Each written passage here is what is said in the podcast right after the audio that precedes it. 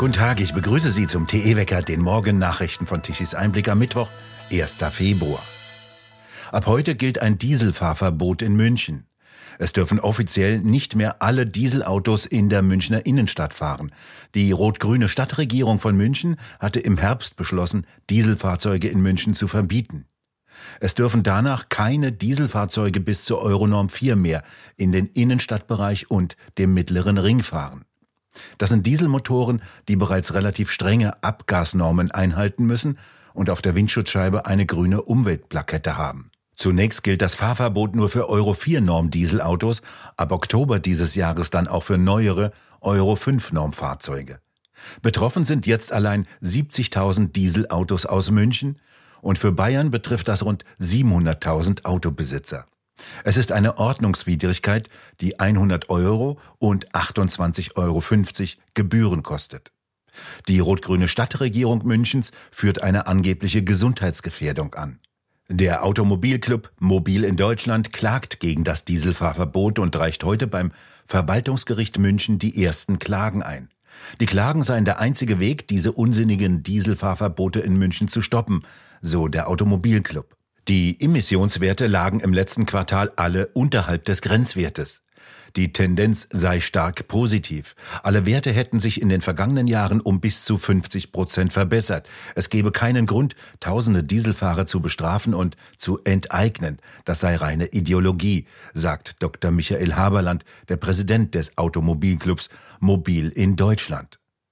Der Club beklagt weiterhin, dass München seit vielen Jahren Stauhauptstadt in Deutschland ist. Autofahrer in München verloren 2021 im Schnitt 79 Stunden im Stau. Das koste viel Geld, Zeit und erzeuge unnötige Emissionen. Der Grundsatz der Verhältnismäßigkeit besage im Übrigen, dass unbegrenztes und unbegründetes staatliches Handeln unzulässig ist. Vielmehr müssten staatliche Handlungen einen bestimmten Zweck haben, und der Maßstab für Umfang und Ausmaß soll sich nach diesem Zweck richten. Der Bürger solle dadurch der staatlichen Gewalt nicht unbegrenzt und willkürlich ausgeliefert sein, so der Automobilclub. Das Tragen von Masken hatte keinen Einfluss auf das Infektionsgeschehen. Dies belegt jetzt eine sogenannte Metastudie, die in der Fachzeitschrift für evidenzbasierte Medizin Cochrane Review erschien. Die untersucht verschiedene Statistiken und Studien. Ergebnis, jene Masken bremsen die Verbreitung des Coronavirus kaum oder nicht. Die Atemschutzmasken hatten nach dieser Studie wenig bis gar keinen Einfluss auf die Verbreitung von Influenza oder Covid-19 ähnlichen Krankheiten. Die Veröffentlichung in der hoch angesehenen Fachzeitschrift ist damit nach dem zweifelhaften Erfolg der Impfungen und dem Eingeständnis der Nichtnotwendigkeit der Schulschließungen das dritte vernichtende Urteil über die Corona-Politik der meisten Staaten. Eine Pflicht zum Maskentragen in der Öffentlichkeit war eine der zentralen Maßnahmen. In Deutschland endet diese Pflicht in Zügen des Fernverkehrs und im öffentlichen Personennahverkehr erst heute. Nur in Thüringen müssen die Fahrgäste bis zum 3. Februar Maske tragen. Im derzeit linksgrün regierten Bundesland halten sich die bösen Viren offenbar besonders lange. Es entfällt auch die Corona-Testpflicht am Arbeitsplatz. Im Verbandskasten von Autos müssen sich ab heute zwei Gesichtsmasken befinden, dafür kein sogenanntes Dreieckstuch mehr. Den neuen Verbandskasten müssen nur Autofahrer mitführen, die sich ein neues Fahrzeug kaufen. So wird der Umsatz der Maskenhersteller noch ein wenig aufrechterhalten. Ab heute gelten sogenannte neue verpflichtende Flächenziele für mehr Windräder. Bis Ende dieses Jahres sollen zwei Prozent der Flächen Deutschlands für Windräder ausgewiesen werden.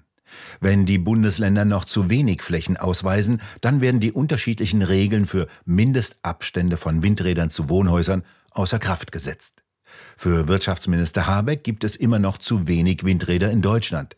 Er besuchte im vergangenen Jahr auch Bayern und Baden-Württemberg und wollte Druck für mehr Windräder machen. Dort ist aus Sicht der Windbarone noch viel Platz für mehr Windräder aus Sicht der Anwohner zu wenig. Viel Strom lässt sich im Binnenland nicht gewinnen.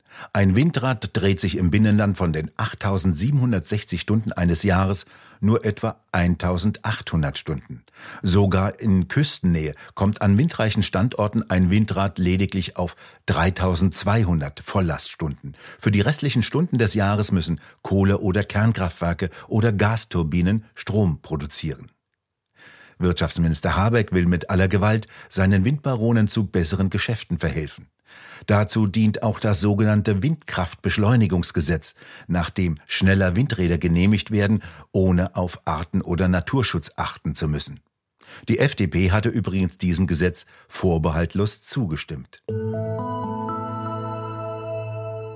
Am Montag fand vor dem Amtsgericht Stuttgart-Bad Cannstatt ein Prozess wegen Nötigung gegen sogenannte Klimakleber statt. Angeklagt waren vier Klimakleber, die mitten auf der vielbefahrenen B10 den Berufsverkehr blockierten. Ein Angeklagter und eine klimaklebende Zeugin erschienen nicht. Die beiden hatten sich, wie laut Bild Nachfragen des Richters ergaben, ins Flugzeug gesetzt und waren nach Thailand geflogen und dann weiter nach Bali. Bild rechnete die Klimabilanz der Flugreise aus, circa 7,9 Tonnen CO2. Öl sparen statt bohren stand auf jenem Plakat, das die beiden auf der B10 hochhielten. Der Präsident des Landkreistages hatte bereits Kanzler Scholz aufgefordert, in der Migrantenfrage aktiv zu werden. Jetzt ziehen auch Bürgermeister nach und fordern Scholz auf, den Zustrom an Flüchtlingen zu begrenzen. In einem Schreiben an Scholz, aus dem Bild zitiert, finden Taunuslandrat Michael Syriax, zwölf Bürgermeister und die Kreistagschefs klare Worte über die Migrationspolitik der Bundesregierung. Zu den Unterzeichnern gehört auch der Bürgermeister von Schwalbach, Alexander Immisch. Der ist Mitglied im SPD-Kreisverband von Innenministerin Faeser. Die will in Hessen Ministerpräsidentin werden. In dem Brief heißt es laut Bild unter anderem, schon heute finden viele ansässige Familien nur noch sehr schwer adäquaten Wohnraum. Diese Lage am Wohnungsmarkt verschärft sich massiv durch die Fluchtbewegungen. Und wörtlich weiter, die Verteilung der Flüchtlinge trägt ihren Teil zur Verschärfung der Situation bei. Die Anzahl zugewiesener Flüchtlinge sei hoch, es gebe jedoch kaum Flächen bzw. Leerstand, der für die Unterbringung herangezogen werden könnte. Wörtlich schreiben die Bürgermeister, setzen sie keine weiteren Anreize, sich aus wirtschaftlichen Gründen auf den Weg in die Bundesrepublik zu machen.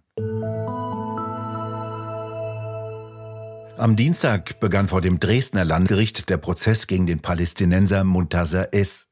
Der hatte im Mai vergangenen Jahres eine Studentin in ihrer Wohnung mehr als zwei Stunden lang vergewaltigt. Er lauerte ihr vor der Wohnungstür auf. Wie die Oberstaatsanwältin ausführte, stach der Täter mit einem langen Messer auf die junge Frau ein. Im Prozess gestand er alles. Es stimme so, wie die Frau es erzähle. Nach der Tat rief er selbst die Polizei. Der ausreisepflichtige Asylbewerber war 2014 nach Deutschland gekommen und unterliegt einem Abschiebestopp. Er fiel schon mehrfach durch Kleinkriminalität auf ein Verfahren wegen sexueller Belästigung läuft außerdem gegen ihn. Das Opfer ist laut Bild schwerst traumatisiert und befindet sich in psychologischer Behandlung. Sie musste ihr Studium unterbrechen. Rettet unsere Industrie. Das ist das Thema der neuen Ausgabe des TE Talks. Roland Tichy diskutiert mit Fritz Fahrenhold, Werner Patzelt und Landwirt Anthony Lee. Sie wissen, Herr Tichy, ich war auch mal bei der Polizei und ich war auch mal lange bei der Bundeswehr. All diese Probleme, die wir jetzt haben, sind den Fachleuten bekannt. Wir hören nicht auf Fachleute. Das Umweltministerium und ähm, das äh, Wirtschaftsministerium, die Mitarbeiter haben die Zahlen geliefert, wie viele Millionen Tonnen CO2 aufgrund des verfrühten Kohle, äh, Atomausstieges die Folgen sind. Man hört trotzdem nicht drauf. Und das hat ja mit grüner Politik ja gar nichts mehr zu tun. Nichts von dem, was wir gerade machen, ist ja tatsächlich grüne Politik. Das, was der grüne Wähler sich denkt. Wir wollen CO2 einsparen, wir wollen mehr Tierwohl, wir wollen Klima, wir wollen vernünftige Zuwanderung. Nichts davon wird ja gemacht, weil man auf diese Fachleute, sei es im Verteidigungsministerium, sei es im Innenministerium, man hört auf diese Leute einfach nicht. Die vollständige Diskussion finden Sie auf der Webseite tichiseinblick.de. Stürmisch wird es heute, sagen die Wettermodelle voraus. Das sind Auswirkungen eines kräftigen Orkantiefs bei Island, das Richtung Dänemark zieht und vor allem an der Nordseeküste es stürmisch und turbulent werden lässt. Am Nachmittag kann es im Norden neben kräftigen Schauern sogar zu einzelnen Gewittern kommen. Stürmisch und böig wird es allerdings vorwiegend im Norden. An der Küste sind Windgeschwindigkeiten um die 100 Stundenkilometer möglich, im norddeutschen Flachland etwas weniger. Nach Süden hin bleibt es eher ruhig. Der Wind lässt nach Süden deutlich nach. Es bleibt dort meist bedeckt mit gelegentlichen Auflockerungen und mild. In den Mittelgebirgen fallen ab heute Abend bis Donnerstag hinein kräftige Schneefälle. Die Schneefallgrenze liegt zwischen 400 und 800 Meter. Und nun zum Energiewende-Wetterbericht von Tichys Einblick. Die Windkarten für morgen sehen ordentlich aus. Wir werden sehen, wie viel Strom all die vielen Windräder liefern könnten. Gestern jedenfalls reichte es zu 38 Gigawatt elektrischer Leistung um 12 Uhr mittags. Das war gut die Hälfte dessen, was Deutschland um 12 Uhr benötigte, nämlich 72 Gigawatt. Ohne konventionelle Kraftwerke hätte das Land wieder im Dunkeln gesessen. Vielleicht gerade deshalb will Habeck noch viel mehr Windräder bauen, auch im windarmen Süden. Wir bedanken uns fürs Zuhören. Schön wäre es, wenn Sie uns weiterempfehlen. Weitere aktuelle Nachrichten lesen Sie regelmäßig auf der Webseite tichiseinblick.de und wir hören uns morgen wieder, wenn Sie mögen.